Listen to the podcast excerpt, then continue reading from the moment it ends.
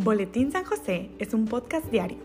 Síguelo para que forme parte de tu vida diaria, te inspire y nutra con la reflexión de la palabra de Dios. Además, con Spotify puedes compartir este episodio y los demás con tus familiares y amigos en redes sociales.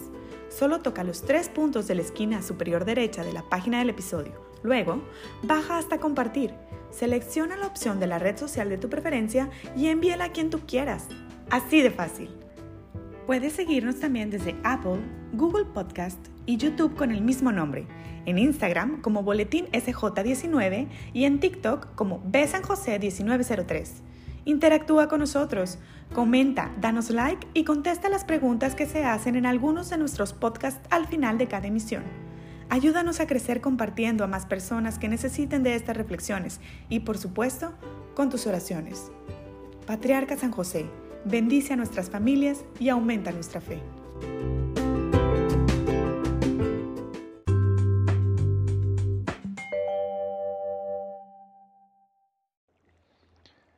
Hola, estimado auditor de este podcast. Bienvenido a esta nueva emisión. Espero que te encuentres bien, que tengas un buen día, buena tarde, buena noche, según el momento en que nos estés escuchando.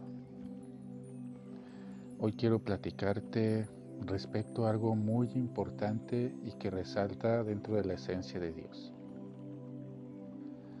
Ayer escuchamos en el Evangelio el relato de Mateo, donde se resalta la esencia de la misericordia con que Dios actúa y que es manifestado por su Hijo Jesús. Esto hablando respecto al Nuevo Testamento, sin embargo, ya desde el Antiguo Testamento podremos notar esta cualidad de Dios y para muestra un botón. Remontémonos a dos ejemplos específicos del libro de los jueces.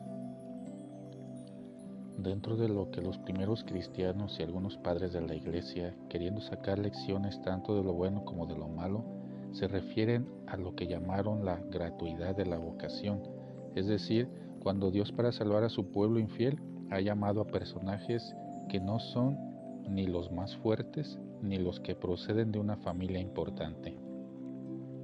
Así, de este modo, tenemos en primer lugar el ejemplo de Jefté, hijo de una prostituta rechazado por sus hermanos, y que podemos leer en Jueces 11 del 1 al 2, y que sin embargo Dios lo eligió a pesar de los desprecios y salvó a su pueblo. En esto último, San Agustín lo contempla como figura de Cristo de la siguiente manera. A Jefté lo reprobaron sus hermanos y lo echaron de la casa paterna.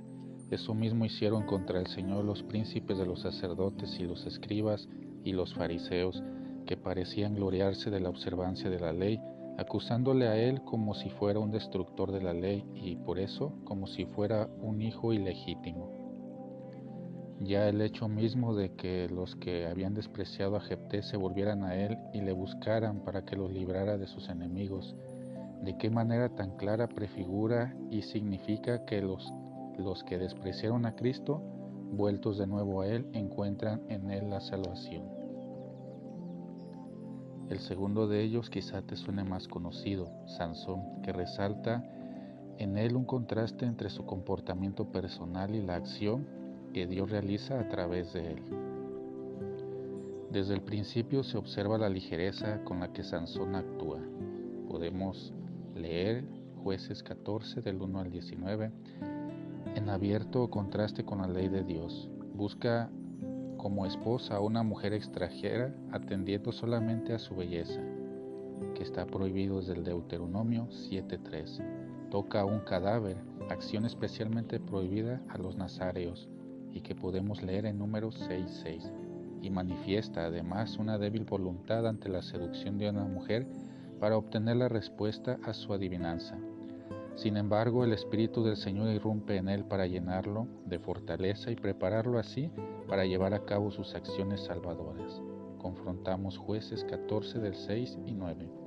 Dios eligió a Sansón como instrumento para salvar a su pueblo de los filisteos y pese a todos sus defectos personales, actuaba a través de él en una muestra más de que el poder salvífico de Dios está por encima de las limitaciones de los hombres, reflexionando sobre situaciones de este tipo, tan frecuentes en el libro de los jueces, por ejemplo, San Agustín afirma, el Espíritu del Señor realiza por medio de los buenos y de los malos, por medio de los que lo saben y por medio de los que no lo saben, lo que sabe y decide hacer.